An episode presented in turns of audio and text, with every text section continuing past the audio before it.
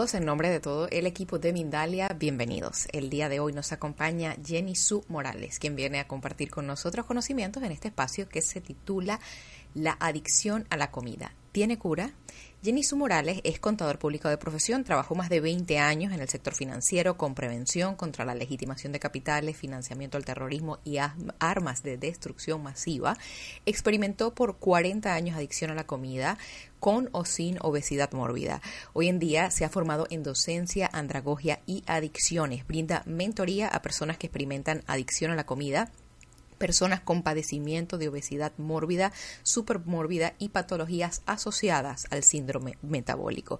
Antes de empezar con Jenny Su, queremos contarte que Mindalia es una organización sin ánimo de lucros y que si nos quieres ayudar puedes hacerlo dejándonos un me gusta en este video, dejándonos un comentario de energía positiva debajo del mismo, puedes suscribirte a nuestro canal o hacernos una donación por medio del botón del super chat mientras estamos todavía en directo o por medio del enlace que encontrarás en la descripción escrita de este video. También antes de empezar queremos regalarles un video de parte de todo el equipo de Mindalia porque en estas fiestas también queremos estar contigo. Hoy y siempre estamos junto a ti. Recuerda que no estás solo. Volvemos enseguida.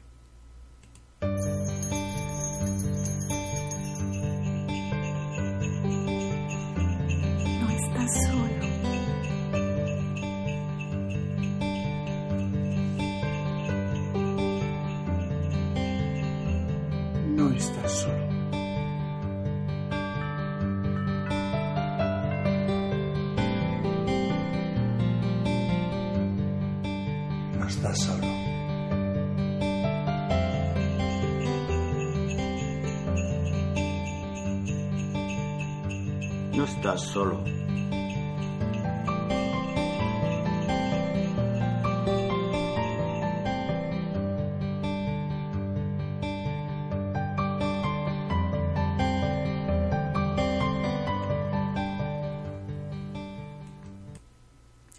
Nuevamente gracias por estar con nosotros acompañándome, acompañándonos. Agradecemos a Grisi Nava, a Adolfo Pérez Agustí, a Miquel Rizarralde, a Pedro Amorós su colaboración para hacerte llegar este mensaje y te invitamos a nuestra programación especial el día 24 y 31 de diciembre con nuestro chat en directo para que sigamos juntos y en compañía porque ya lo sabes, no estás solo.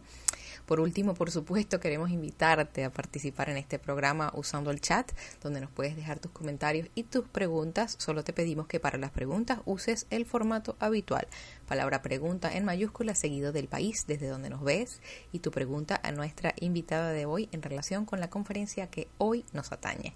Dicho esto, tenemos el gusto de darle la bienvenida a Jenny Su Morales y su conferencia Tienen cura la adicción a la comida. Jenny, bienvenida a Mindalia, la pantalla es tuya. Mil gracias, Mirna. Mil gracias por, por, toda tu ayuda para poder hacer posible esta conferencia. Un agradecimiento muy especial, por supuesto, a todas las personas que están del otro lado de la pantalla viéndonos en vivo y, por supuesto,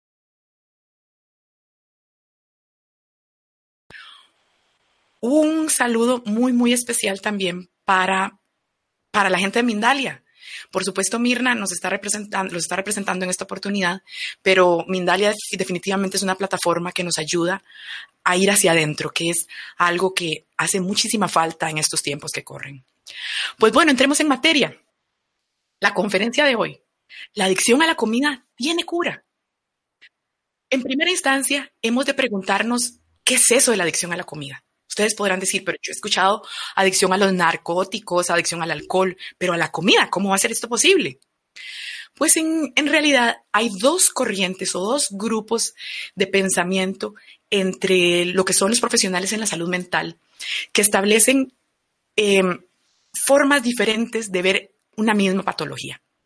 Tenemos por un lado aquellos que están más amarrados a lo que es eh, son las directrices de la APA. La APA es la Asociación Norteamericana de Psiquiatría, que desde hace algunas décadas atrás viene generando un documento que se conoce como con el nombre de Manual Diagnóstico y Estadístico de Trastornos Mentales.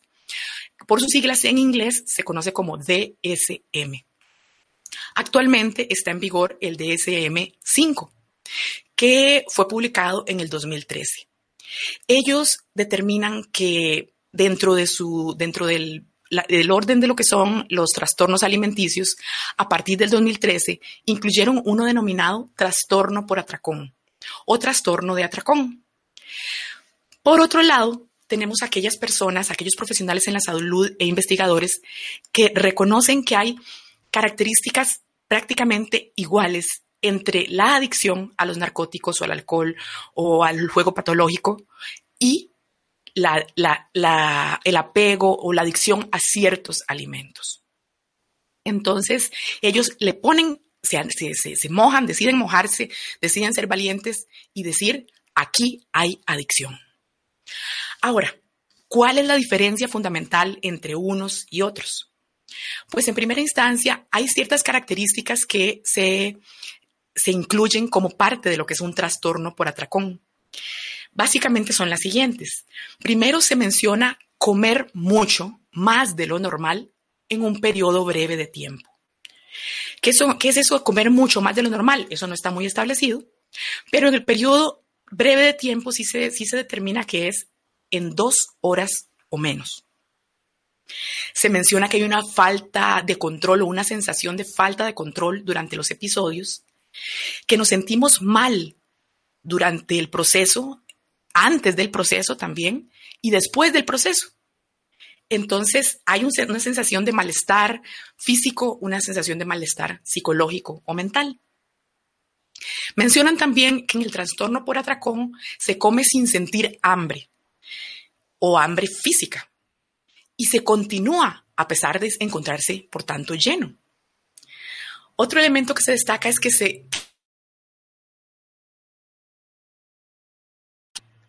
esconderse para comer porque se siente vergüenza de lo que se está haciendo. Además, se establece que para que haya un trastorno por atracón, tienen que darse de estos episodios, de esos atracones, entre 1 y 14 episodios a la semana durante los últimos tres meses. Soy parte del grupo de profesionales en, áreas de la salud física y mental que consideramos que no es suficiente con la definición de trastorno por atracón. Pues vamos a la adicción a la comida. Cuando hablamos de adicción a la comida, podemos además nutrirnos con planteamientos que han establecido organizaciones. La Organización Internacional Alcohólicos Anónimos. Veamos qué señalan ellos como el concepto de adicción. Para ellos, la adicción es una enfermedad física, mental y espiritual. ¿Qué quiere decir esto? que hay que atenderla desde estos tres ámbitos para que podamos alcanzar lo que se conoce como una recuperación efectiva. Otra cosa interesante, en mi experiencia personal, de la cual hablaré si, tengo oportunidad en otra entrega, lo cierto es que no siempre eh, comemos en cantidades ingentes en periodos de tiempo cortos. Yo por muchos años experimenté adicción a la comida, tal y como lo señalaba Mirna en la introducción, y muchas veces comía cantidades normales, pero con una frecuencia excesiva. Pasaba comiendo durante todo un día, a veces durante la noche también. Entonces no necesariamente tenemos que servirnos un plato enorme de comida para pensar que estamos experimentando adicción, pero sí entonces lo que hacemos es repetir el consumo de manera frecuente durante el día. Otro elemento interesante a destacar es que hay una predilección por ciertos alimentos. Aunque el concepto genérico habla de, una adicción a la comida, son ciertos alimentos los que nos hacen despertar ese monstrillo que es la adicción. Y por si esto fuera poco, continúo haciendo esa ingesta a pesar de las consecuencias negativas. Y esto se relaciona completamente con lo que la NIDA, que es, el Instituto Nacional sobre el Abuso de Drogas de Estados Unidos, ha bautizado como adicción también. ¿Por qué continuamos a pesar de las consecuencias negativas? Este instituto ha realizado estudios de imágenes y ha determinado que las personas que padecen adicción tienen disminuida su capacidad eh, o disminuida más que todo la actividad de la corteza frontal del cerebro. ¿A qué, qué, a qué se dedica este, esta pieza fundamental de nuestro cuerpo? Pues básicamente es la que hace el vínculo entre una conducta y un objetivo. La que planifica, la que autorregula, la que mide las consecuencias y la que es flexible también. Entonces, una persona que experimenta adicción, adicción a la comida, como es este el caso del que estamos conversando, pues no solamente lo hace porque, ay, qué rico que está aquel alimento, o ay, no puedo eh, evitar comerme aquel, no me gusta, no me gusta evocar, pero digámosle, aquel chocolate. Tenemos ciertas zonas de nuestro cerebro que no están funcionando del todo bien. ¿Y qué ocurre ahí? Pues realmente hay una vinculación además estrecha con lo que es el famosísimo circuito de recompensa o circuito del placer. Es un circuito que cuando nuestro cerebro está sano, nos recompensa por comportamientos sanos. El alimentarnos es un comportamiento sano, nos, debe permanecer, nos debe ayudar a permanecer en salud, nos debe ayudar a permanecer eh, vigorosos y nos debe proporcionar una vida larga y plena cuando nuestro cerebro opera de forma sana. Pero cuando la enfermedad de la adicción se apodera de nosotros, empezamos a buscar esa compensación, a buscar ese alivio, que es lo que realmente estamos tratando de obtener en comportamientos que no nos proporcionan bienestar, como es este que estamos describiendo hoy. Me gusta igualmente obtener eh, mayor información sobre por qué utilizamos el concepto de adicción a partir de el origen etimológico de la palabra. El origen etimológico de la palabra adicción tiene dos fuentes o dos raíces principales. La primera es adictus. Y adictus era un, término que se utilizaba en la Roma antigua, cuando un ciudadano romano eh, llegaba y pedía un préstamo, por decir, o, adquiría una deuda y no podía pagarla. Entonces, voluntariamente, se ponía en, las manos de su acreedor en esclavitud hasta que aquella deuda estuviera saldada. Eso es el concepto de adictus. Y luego tenemos el concepto de adicere, y Adicere lo que nos dice es lo no dicho. Y es que detrás de la adicción a la comida hay muchas cosas que no han sido dichas. Detrás de la adicción en general hay muchos comportamientos, muchos sentimientos, muchas historias que no se han contado y no se han afrontado. Entonces, definitivamente podemos sentir cómo ciertamente el trastorno por atracón es un buen inicio, antes del 2013, ese grupo de profesionales en la salud ni siquiera mencionaban que hubiese una vinculación entre la comida, la ingesta de, excesiva de alimentos y algún trastorno mental. Ahora por lo menos ya hay un primer inicio. Sin embargo, la idea es que em, se empujen, que se, que se mojen, que tengan mayor valor y reconozcan de una vez por todas que estamos frente a una adicción. Ahora bien, ustedes podrían decirme, Jenny, pero ¿qué es eso? O sea, ¿qué derecho tenés vos de venirme a hablar de, que soy una adicta o que soy un adicto? No acepto esa palabra. De hecho, generalmente asociamos la palabra adicción o adicto con una persona que está en la calle en situación de, en una situación tremenda para, para, su propia vida y para la vida de sus familiares, o una persona que no puede controlar un alcoholismo o un juego patológico. Sin embargo, no necesariamente es así. Y para esto, y para no extenderme demasiado en hablarles sobre mi autoridad moral sobre este tema, yo le voy a pedir en esta oportunidad a Mirna que me ayude con una sola diapositiva. Solo voy a presentarles una diapositiva en donde voy a ilustrarles con una imagen o varias imágenes el cuál es mi autoridad moral al respecto.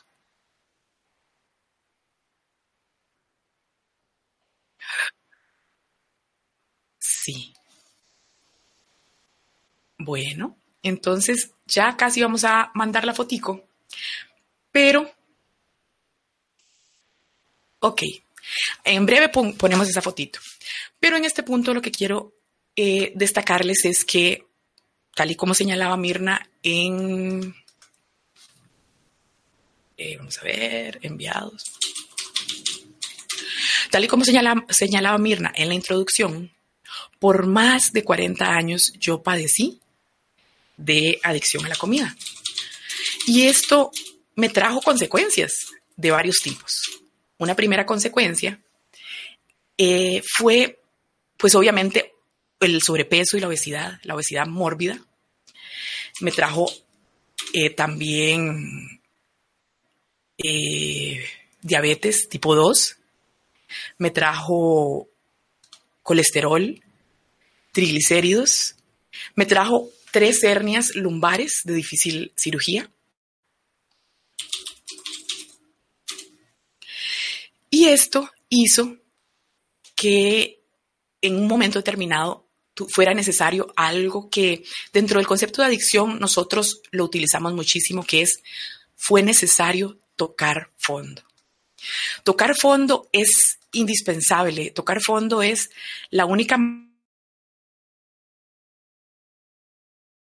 cuán importante es, es buscar aquella forma que nos lleve a una forma, a, una, a un camino distinto de vida. Espérenme un toquecito porque vamos a enviarle esta fotita para que ustedes puedan reenviar a Mirna.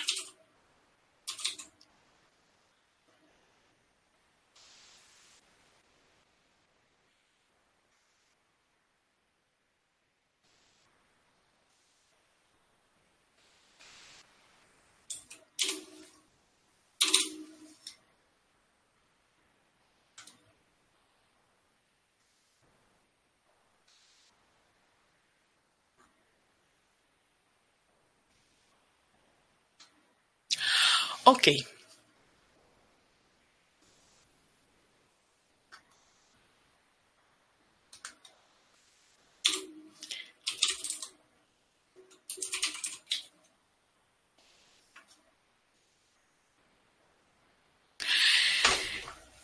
Bueno, no puedo, no puedo hacer dos cosas a la vez. Entonces, para no dejarlos allí, pues colgaditos, vamos, dentro de un ratito les mando la foto cuando antitos de que entremos al concepto de las preguntas y respuestas.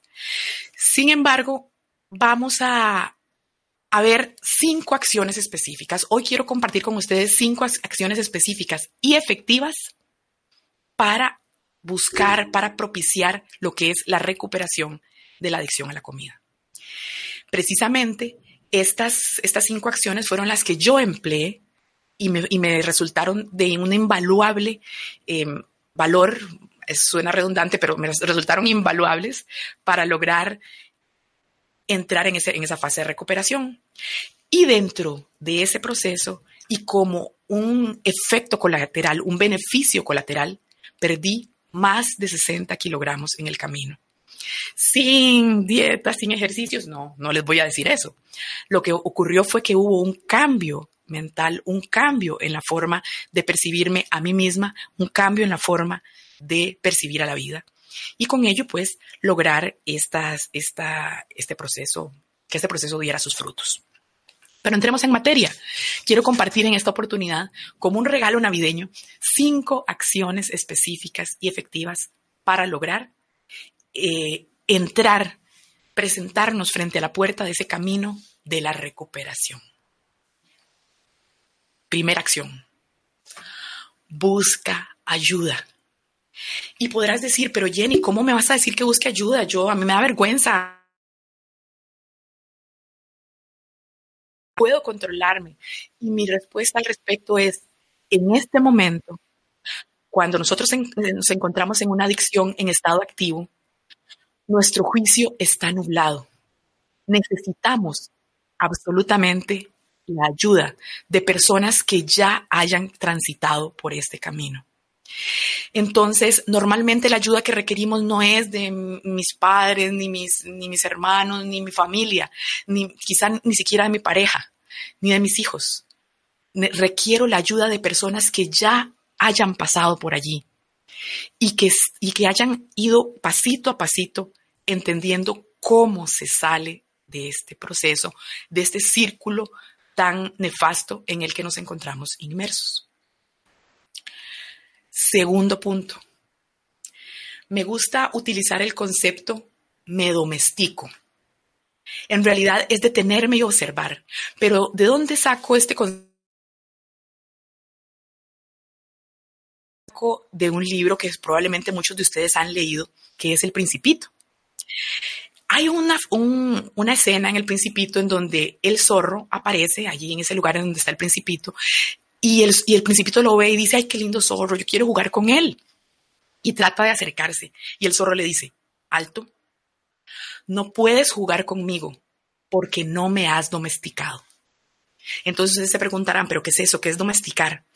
Y me encanta también hacer citas de lecturas específicas y aquí voy a hacer esta cita que se explica mucho más que yo, mucho mejor que yo. Dice así, el zorro viene, el zorro viene y le dice al principito, solo se conocen bien las cosas que se domestican, dijo el zorro. Los hombres ya no tienen tiempo para conocer nada. Lo compran todo hecho en las tiendas. Y como no hay tiendas donde vendan amigos, mi amigo, domestícame. Domesticar es una cosa olvidada. Significa crear vínculos. Y precisamente ese es el segundo elemento que yo les quiero destacar. Necesitamos crear vínculos. ¿Con quién? Con nosotros mismos. Y aquí destaco eh, la importancia de, de recurrir a cualquier técnica que me ayude a ver hacia adentro, a recordar quién soy y qué importante es para mí un poquito fuera de lugar.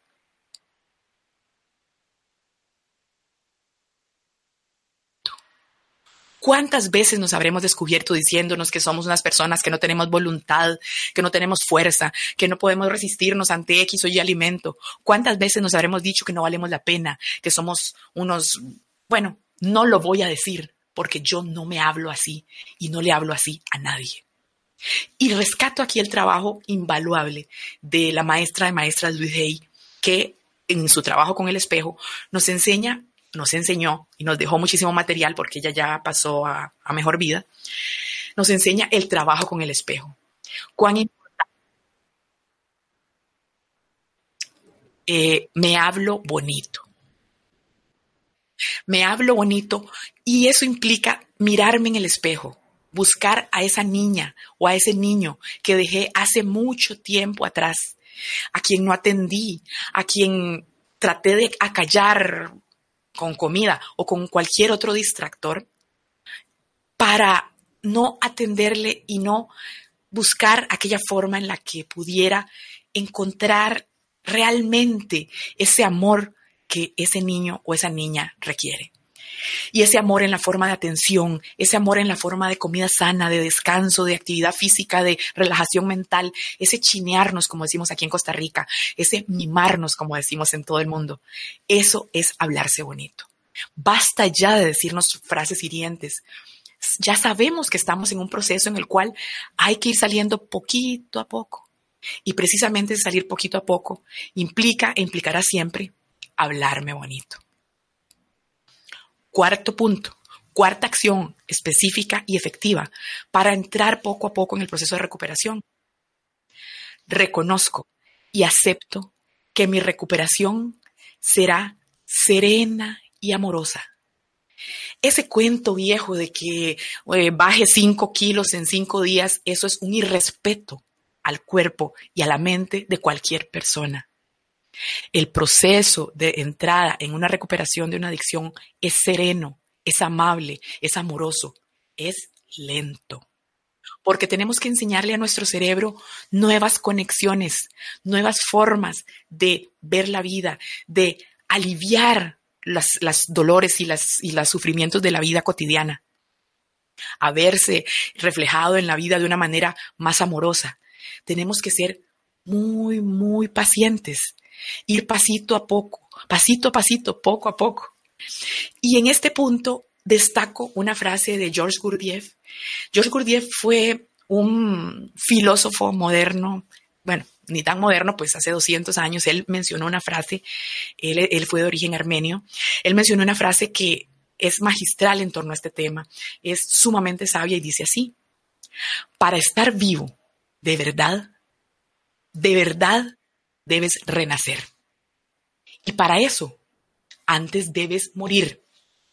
Y para eso, antes debes despertar. Qué sabiduría, qué maravilla de hombre. Bueno, que para cambiar un hábito tan arraigado como es el aliviarnos por medio de renacer, tendremos que experimentar uno a uno todos esos pasos, todos esos, esos fases del duelo.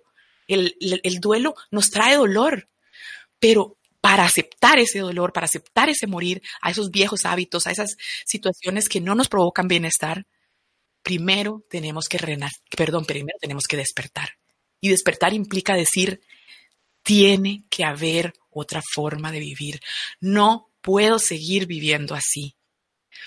Y precisamente ese despertar nos llevará, nos permitirá, nos facultará a morir en todos esos hábitos, a renacer en nuevos hábitos y a vivir la vida de verdad. Recordemos que ya aquí tenemos cuatro acciones. Busco ayuda, me domestico, me hablo bonito, acepto que mi recuperación será serena y amorosa.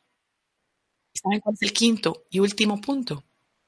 Pueden llamarme tramposa, pero les voy a decir que es busca ayuda.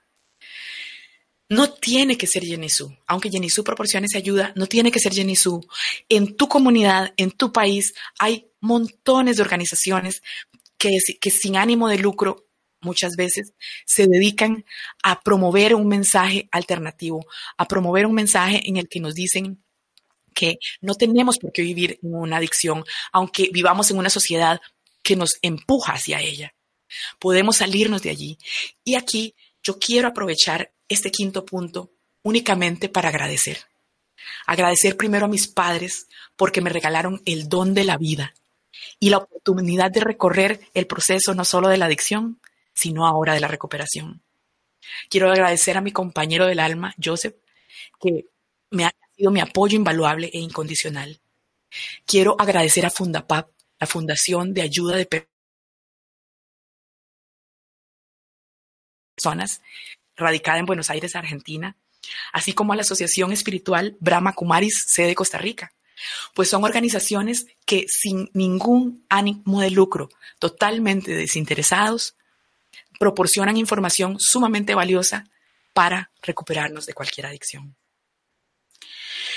Por supuesto quiero agradecer muy especialmente a las chicas de los grupos de apoyo Guerreras y Libertad, que sé que están por allí porque me han estado mandando mensajes de texto animándome, porque en estos grupos de apoyo que yo actualmente facilito, ayudamos a muchas mujeres y próximamente a hombres a que primero reconozcan este proceso, acepten este proceso, pero lo más importante, entren en proceso de recuperación.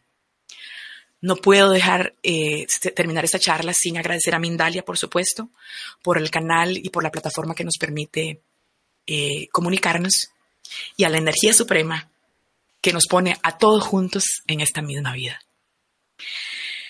Muchísimas gracias de verdad y estoy totalmente lista para las preguntas, mientras mando la foto para que no se queden con las ganas. Pues muchas gracias por compartir con nosotros estos conocimientos tan valiosos, Jenny. Antes de pasar al segmento de preguntas y respuestas, por supuesto, tenemos un par de cositas que queremos recordar. La primera es que Mindalia Viajes les invita a vivir el viaje más impactante de su vida Perú chamánico con la abuela Evelia y Chamalula. Desde el 24 al 31 de enero del 2020 podrán disfrutar de un viaje único recorriendo uno de los centros energéticos más importantes del planeta.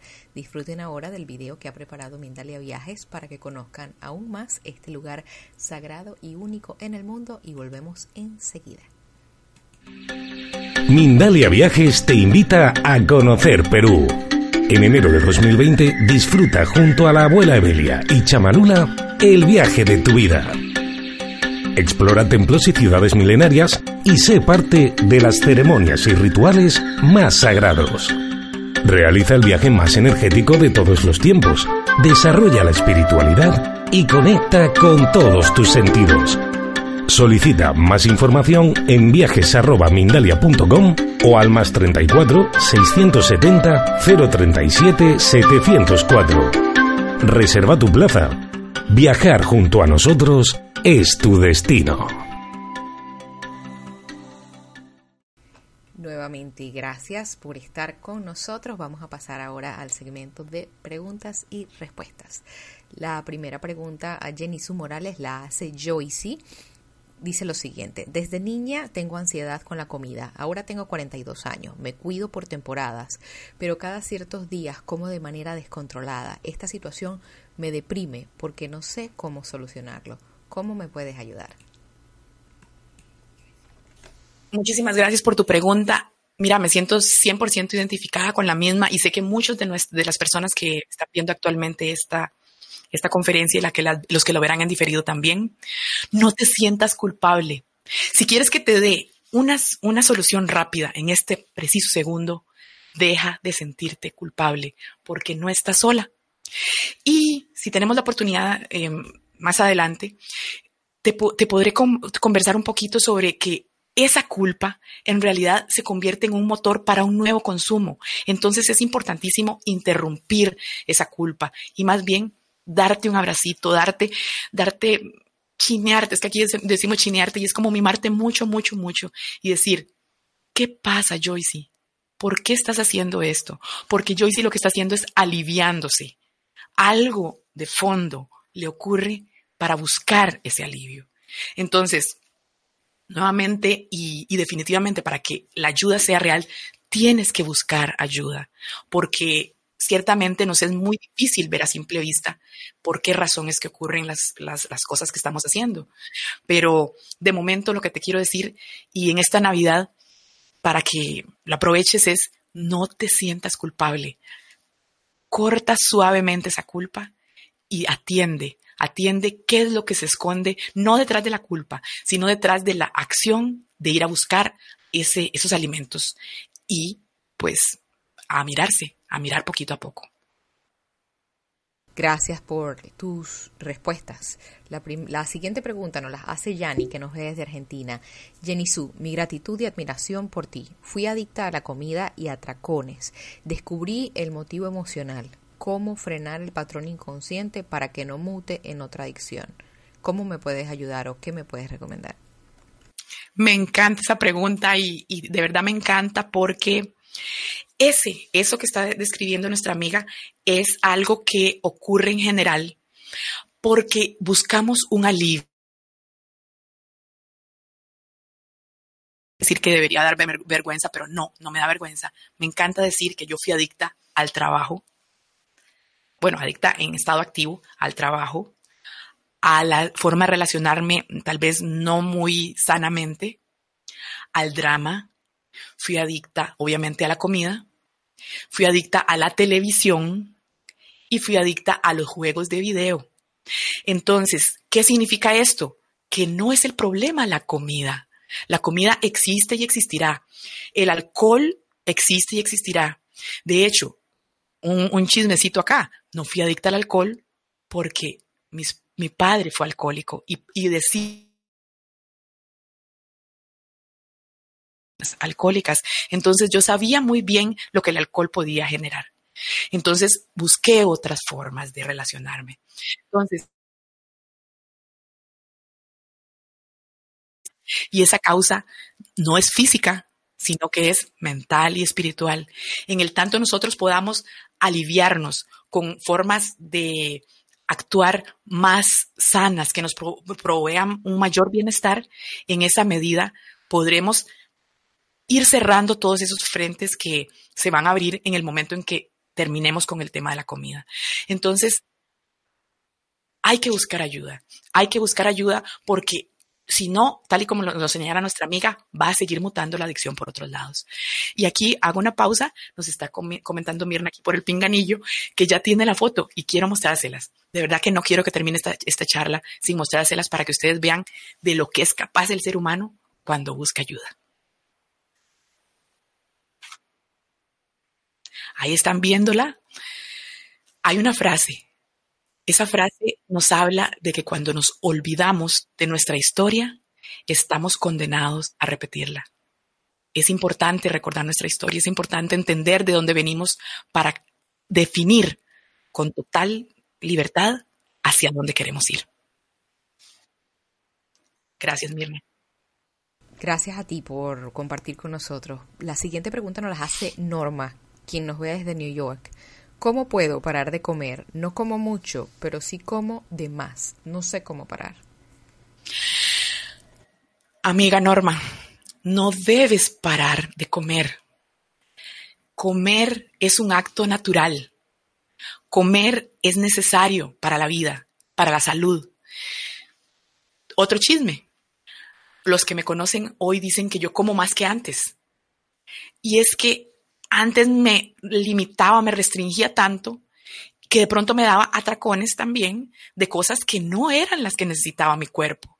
Entonces al cuerpo hay que darle justo lo que necesita en la justa medida.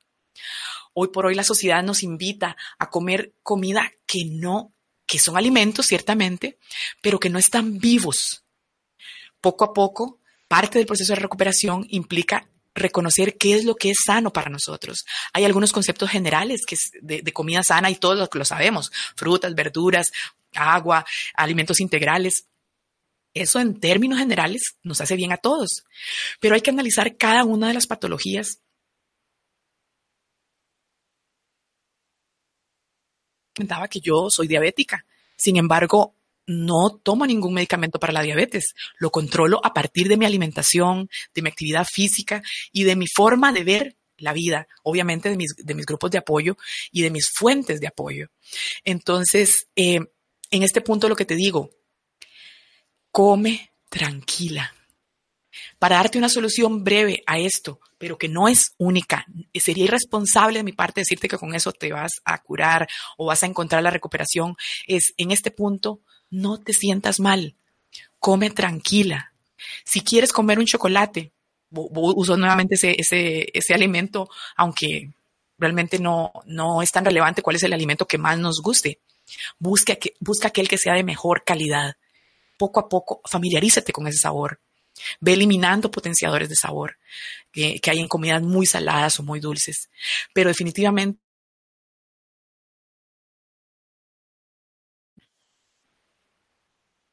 Gracias por tu respuesta. La siguiente pregunta, ¿qué podemos hacer para ayudar a alguien eh, que está pasando por una situación de obesidad, obesidad mórbida, para reforzarle su autoestima? Bella pregunta, bella y drástica pregunta. No puedes hacer nada. No puedes hacer nada para que nadie toque fondo. Hay una, hay una, una frase muy popular en el, en el cristianismo y, o catolicismo que habla lo siguiente, dice, la salvación es personal. Lamentablemente cuando una persona se encuentra en este punto, necesita tocar fondo.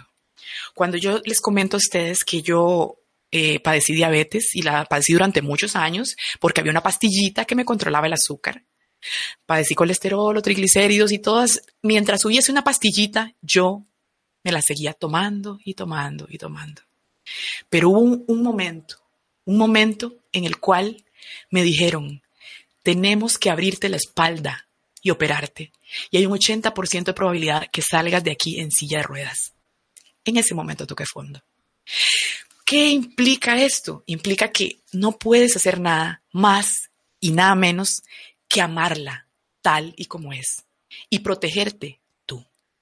Porque cuando una persona es adicta, el entorno que existe a su alrededor es también propicio para que esa adicción continúe.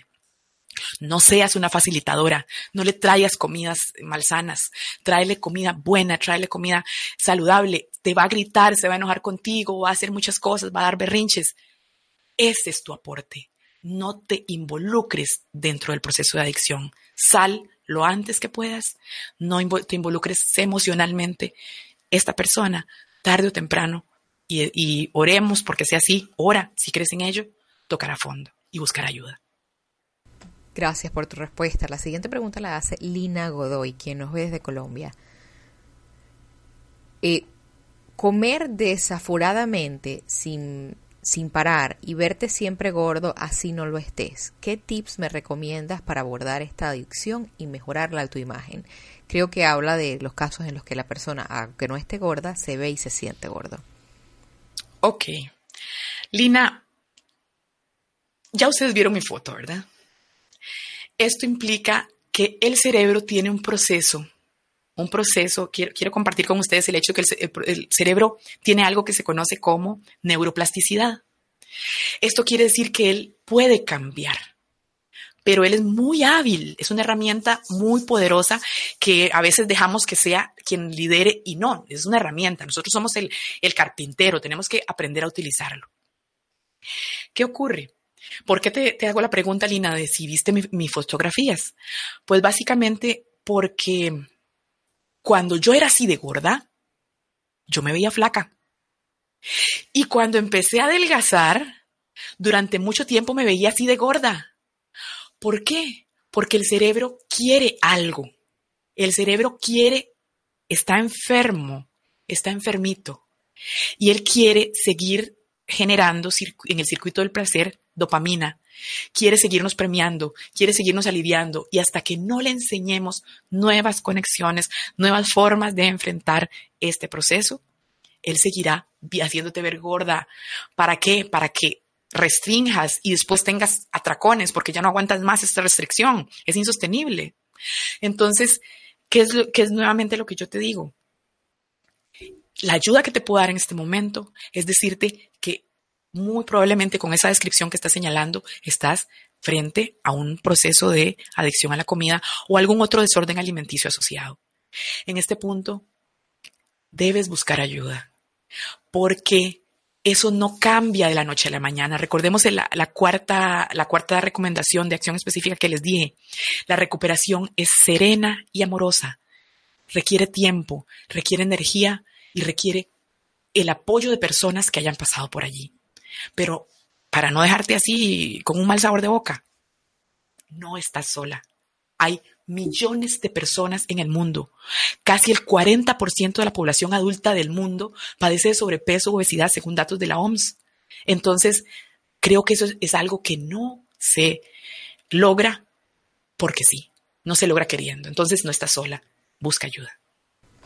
Muchas gracias por esa respuesta. La siguiente pregunta nos las, nos las hace Andrea Verdugo, quien nos ve desde Chile. ¿Cómo podemos ayudar a los demás para salir de la adicción? Es muy parecida a la que tocamos antes, pero sin embargo podemos revisitar esa información, Jenny. Definitivamente, Andrea, lo que te digo es, ámales. Ámales, pero no desde el amor de que te traigo todo lo que quieres. Ámales como ellos necesitan ser amados. Acéptalos en su estado actual, tal y como son. Y diles que estarás allí con la mano extendida para cuando quieran cambiar, si es que quieren cambiar. Y protégete tú. Ayuda a que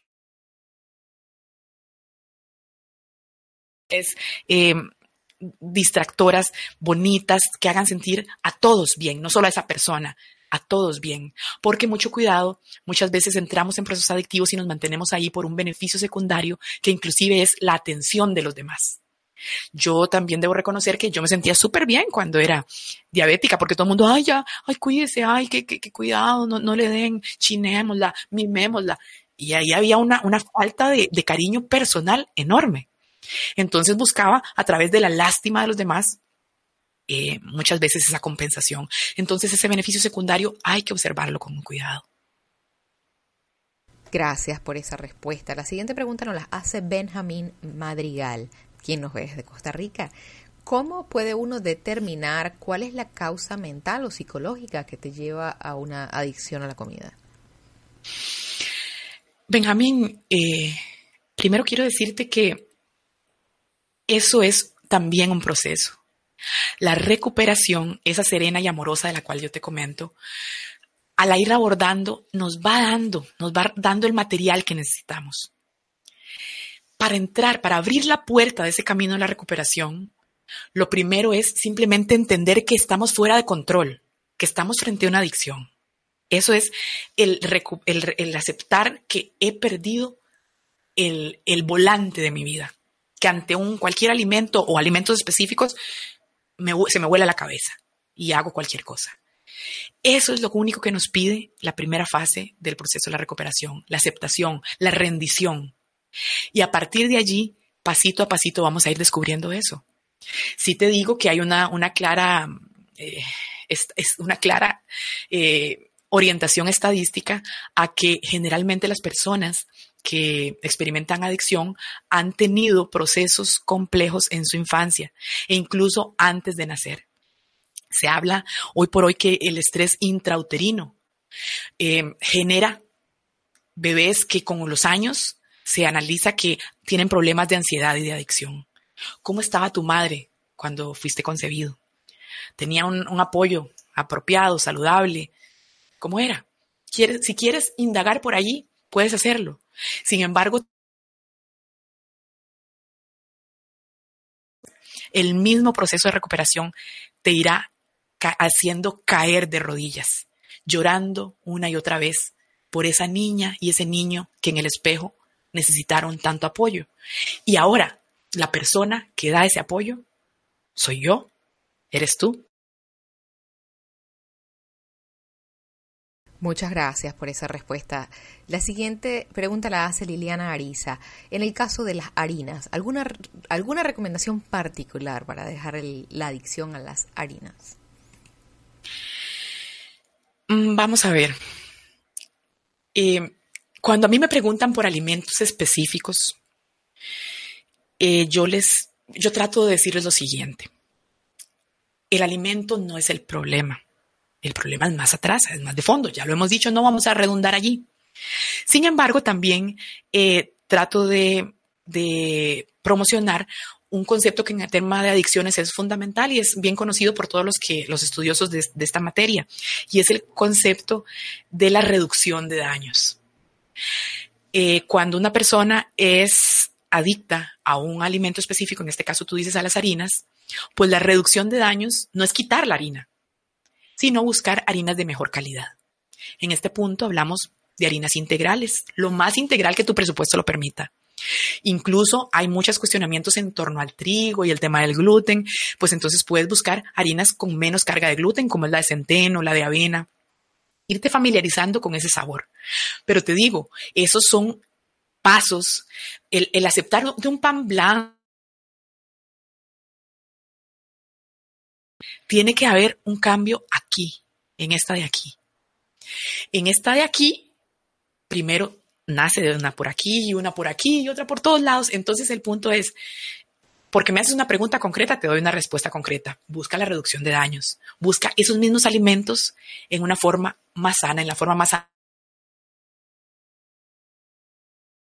Hace rato una, compañerita también que por aquí hizo una, un cuestionamiento.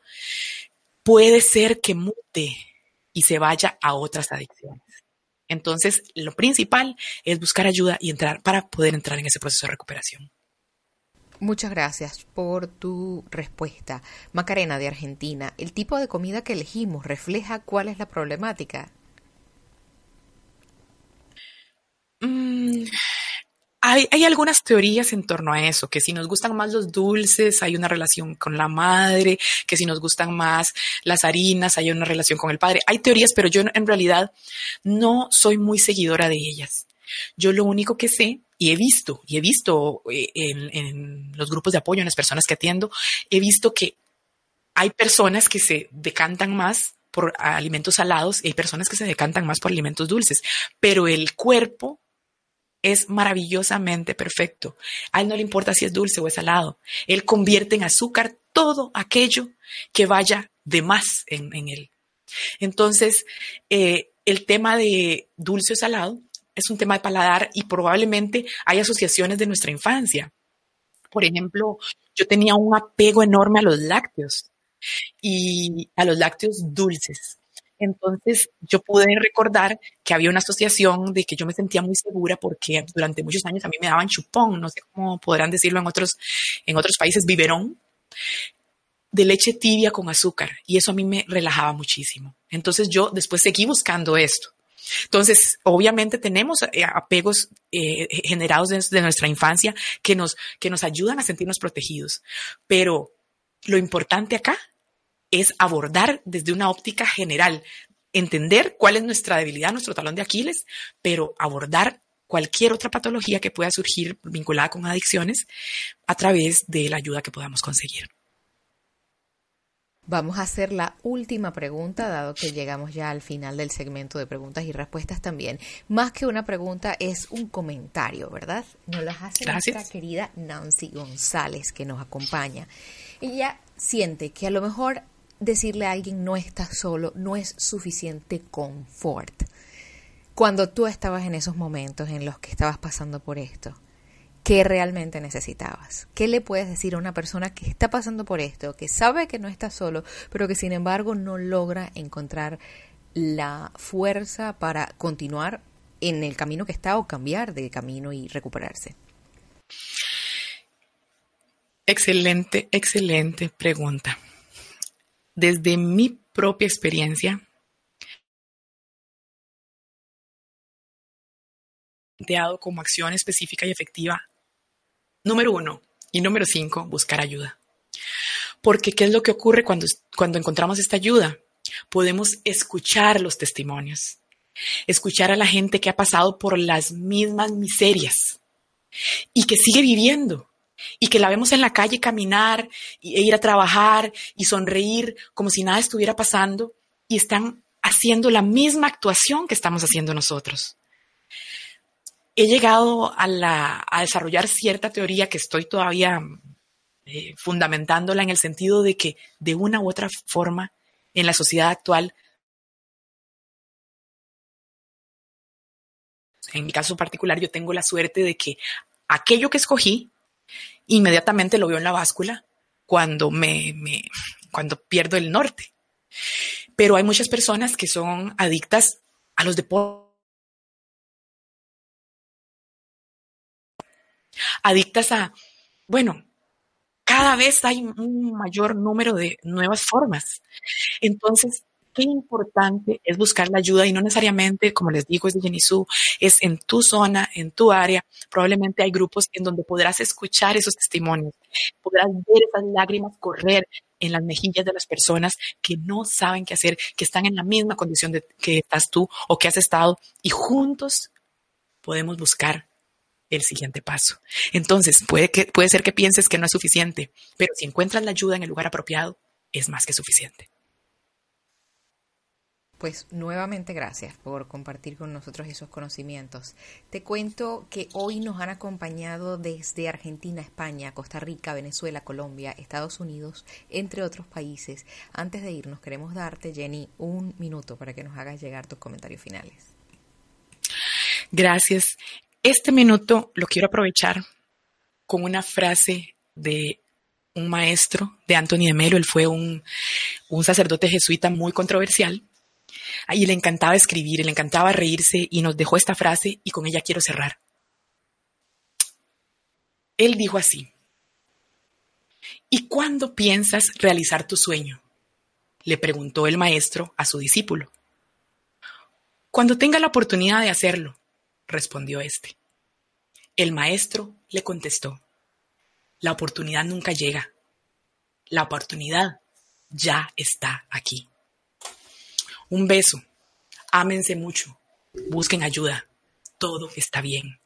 Ustedes son perfectos. Gracias, Mirna. Gracias a ti.